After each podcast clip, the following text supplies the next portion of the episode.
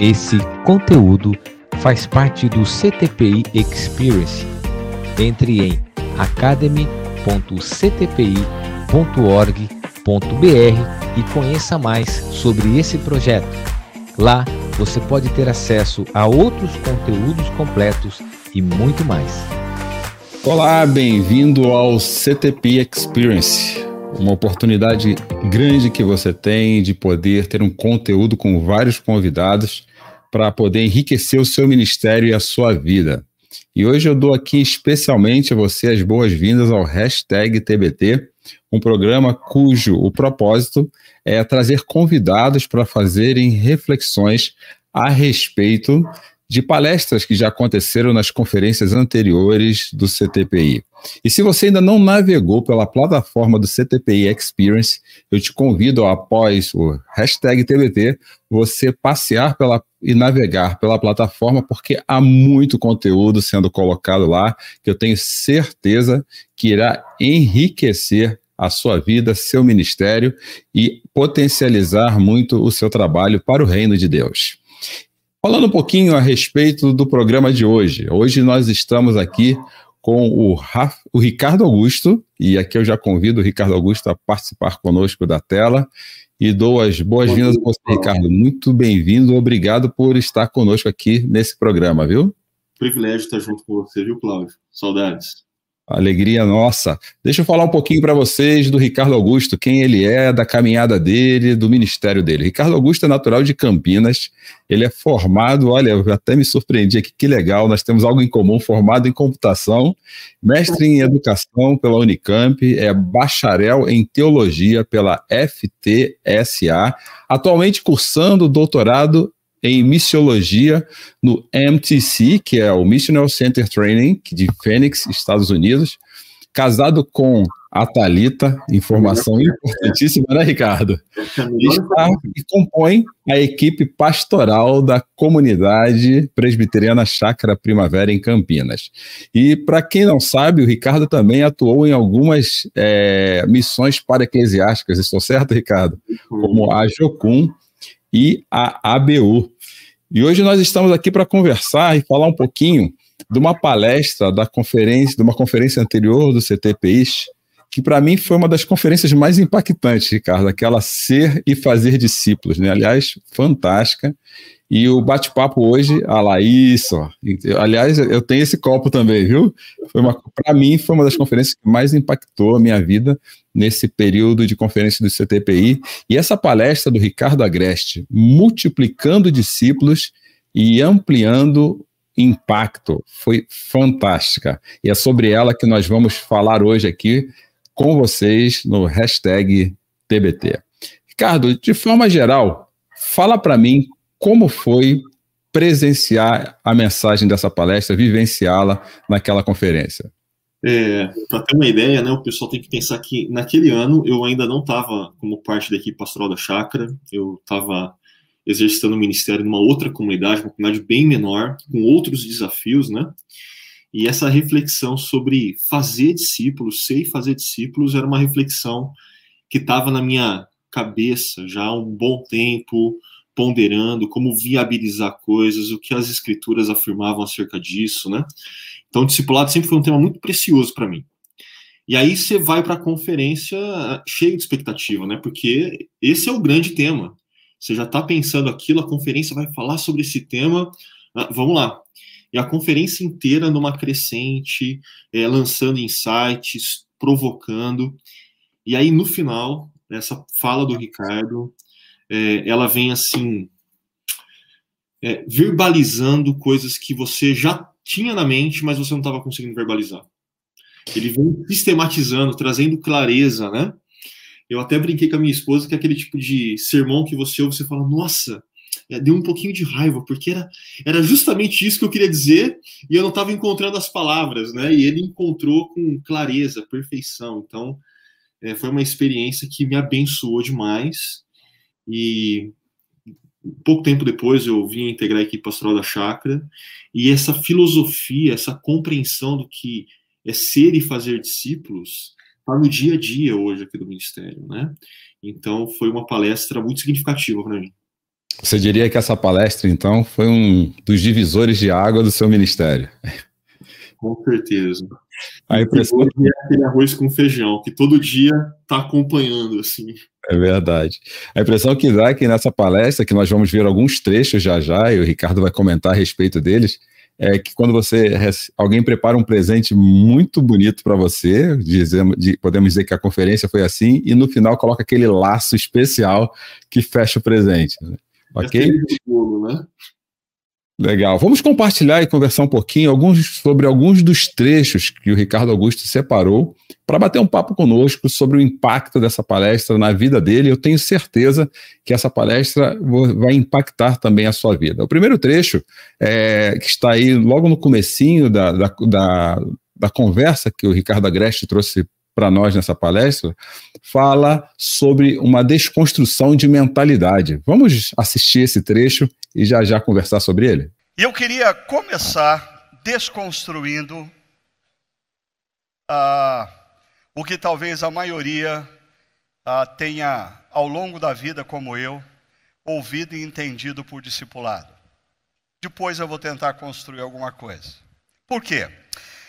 Ah, pelo menos no contexto brasileiro, quando nós falamos de discipulado, nós precisamos voltar nos anos 70, nos anos 80, quando a igreja brasileira era tipicamente caracterizada por quatro coisas: cultos dominicais, escolas bíblicas dominicais, sociedades internas e cultos doutrinários. Normalmente, uma igreja convencional funcionava com essas quatro atividades ah, os cultos dominicais, escola bíblica dominical pela manhã, sociedades internas divididas por faixas etárias e cultos doutrinários no meio da semana. Eu me lembro que a primeira igreja que eu comecei a pastorear, a igreja presidente de Pirituba, era uma igreja bem tradicional, bem conservadora. Ela tinha um culto doutrinário na quinta-feira que aquele culto há 15 anos iam 12 pessoas, as mesmas pessoas.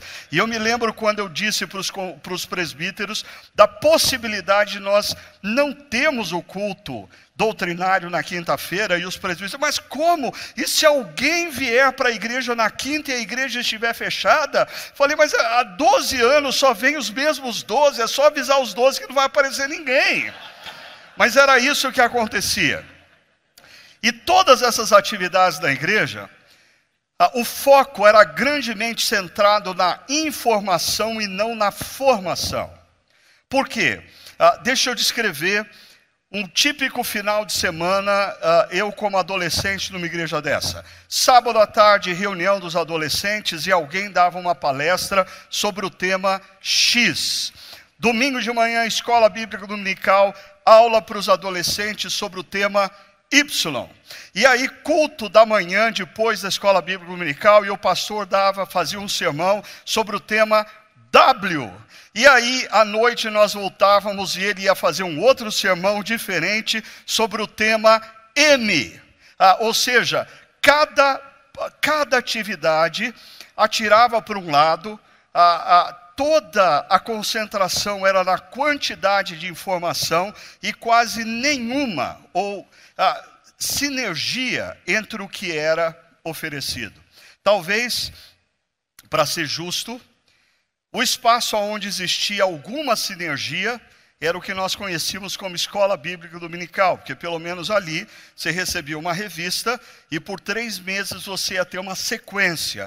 Mas nos cultos isso não acontecia, nas programações por faixas etárias não acontecia. Muito bem essa parte, essa foi a forma que o Ricardo iniciou aquela palestra e, aliás, começou, parece que com uma preocupação em desconstruir a mentalidade contemporânea a respeito sobre o discipulado. O que, que você achou dessa colocação do Ricardo Agreste, Ricardo Augusto? Cláudio, é, eu achei ela muito pertinente para o início, é, por alguns motivos, né? Porque, primeiro, ele está dando um passo para trás, ele não está fazendo necessariamente nesse ponto a desconstrução acerca do conceito de discipulado. Ele está fazendo uma desconstrução, uma crítica ao nosso formato de igreja. Né? Então, ele como se ele desse um passo para trás, vamos discutir algo maior, para então a gente afunilar e chegar no nosso objetivo aí da, da mensagem, né? E, e aí, quando ele faz esse passo para trás, é, eu particularmente, eu, eu acho curioso, porque ele é bem mais velho que eu, bem mais velho assim, ele vai ficar bravo comigo depois, ele é mais velho que eu. Uh, mas assim, ele está falando de algo que era dos anos 70 e 80, e eu que cheguei na igreja como um adolescente no final dos anos 90, início dos anos 2000, eu experimentei a mesma coisa, o mesmo formato de igreja. Sábado no culto de jovens, que eu apesar de ser adolescente, eu no culto de jovens, conteúdo A. Escola dominical, conteúdo B. Culto depois de escola dominical, conteúdo C. Culto à noite, conteúdo D. E cada tiro para um lado, né? E aí é aquele tipo de coisa que você fala, caramba, é, faz 25 anos que o formato é, é o mesmo. E o mundo mudou tanto e o nosso formato continua sendo o mesmo. E esse formato tem uma preocupação com o quê? E aí aqui eu sinto que ele começa a fazer a curva para o discipulado. Tem a ver com informação e não com formação. Então a gente tinha uma grande carga de informação sendo oferecida, mas que proporcionava pouca formação. E um dos problemas disso é o que ele levanta é essa falta de sinergia, né? Que aqui o único que sai ileso é a escola dominical, onde você tinha um tipo de sinergia, de conteúdo sequencial, mas no restante da nossa estrutura, é, não, né? E eu lembro que a, a igreja onde eu estava pastoreando, quando eu ouço essa mensagem, a gente já tem um formato diferente, né? A gente já tem um formato bem mais simples de igreja, onde a gente tentava, de certa forma, proporcionar essa sinergia e essa preocupação com a formação existir. Mas aí, então, quando eu venho para a chácara, assim, é, é legal perceber que o que o Ricardo está pontuando, está levantando, não é só um discurso, é uma prática real no dia a dia da igreja a qual ele pastoreia, né? Então, na chácara, a gente tem uma estrutura super simples, de um culto, grupo pequeno, serviço, né? Mas, assim, há uma sinergia em todas essas coisas todo mundo sabe para onde está alinhando, é, para onde a gente está indo, né? Então, assim, é, essa crítica inicial eu acho muito importante. E, e por mais que às vezes, assim, quem está no, no nosso convívio de ressurgência, de CTPI, está mais ciente desse tipo de igreja mais simples, a maioria das igrejas ah, no Brasil ainda funcionam com um formato que já se mostrava ineficiente para a formação de discípulos há 50 anos atrás. Entendi. Então, é, de forma geral, é, nós acreditamos que aquilo que o Ricardo está criticando é a forma. É isso que, que, você, que nós entendemos nessa palestra? Isso, não está criticando o ser igreja, o, uhum. uma de culto, não, ele está criticando uma forma de estruturar a igreja que é pautada por diversos cultos distintos, onde não há sinergia e uhum. efetividade na formação de discípulos de Jesus. É o que Entendi. Você, você trouxe três palavras aqui da, da fala do Ricardo que eu gostaria que você falasse com a gente um pouquinho mais a respeito delas. A preocupação com a informação, a preocupação com a formação e o papel dessas duas palavras na, nessa terceira, que é a sinergia na formação de discípulos de Cristo. Qual é a diferença? Porque às vezes eu tenho a impressão que as pessoas estão informando achando que estão formando. E isso pode não estar acontecendo, né? É, e parece que o Ricardo ele se preocupa em fazer essa diferenciação. E como isso soa para você hoje, trabalhando aí na chácara, vendo em loco? A chácara tem formado discípulos de Cristo, assim, com uma preocupação com a qualidade tremenda. Fala um pouquinho para mim sobre isso. Cara, é, é, muito legal você levantar essa pergunta, porque quando a gente está falando dessa preocupação, melhor, desse ato que existe entre a informação e a formação, não é uma preocupação exclusivamente nossa dentro da igreja. Eu lembro que na, em 2018 eu estava finalizando o mestrado na educação e a discussão que se estava tendo na educação tinha a ver com isso. Informação não gera é, pessoas competentes em diversas áreas de atuação profissional, né? Então essa preocupação que a gente está experimentando no contexto eclesiástico, é, ela existe lá fora. É, por mais que nós enfatizemos que nós vivamos, vivemos na sociedade da informação, está cada vez mais claro que apenas ter a informação não dá conta do recado. Então existe um hiato, existe um gap entre informação e formação. Né? E a nossa preocupação é formação.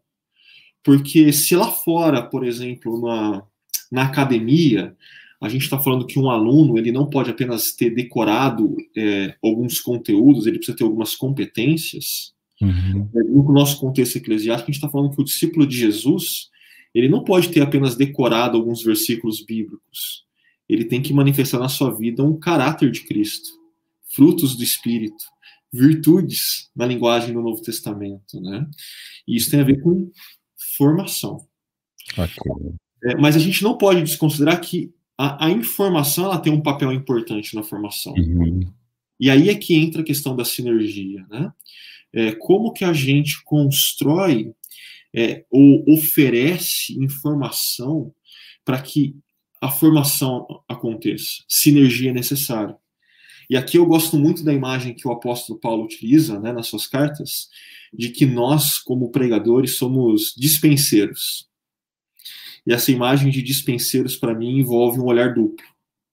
A gente olha para quem está sentado na mesa e a gente fala, ah, eles precisam um pouquinho mais de carboidrato, eles estão precisando um pouco mais de proteína, e eu preciso diminuir, sei lá, eu não sou da nutrição, alguma, alguma outra coisa. Diminuir o açúcar. É, e aí eu olho para a dispensa e eu vejo o que eu tenho na dispensa. Opa, aqui está o carboidrato necessário, aqui está a proteína necessária. É isso que eu tiro da dispensa e que eu coloco na mesa. Né? E esse olhar duplo dos pregadores de olhar para a sua comunidade de fé e ver o que ela necessita para ser formada e olhar para as escrituras e ver o que as escrituras nos oferecem para que elas possam ser formadas naquilo que elas precisam, é, responde isso, né? Oferece essa questão de a gente superar esse ato, esse gap entre informação e formação, mas a gente precisa ter sinergia nisso, né?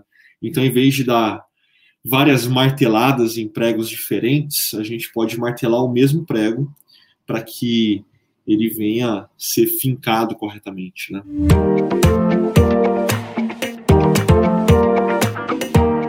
Quer saber mais? Entre em academy.ctpi.org.br e acesse outros conteúdos completos do CTPI Experience.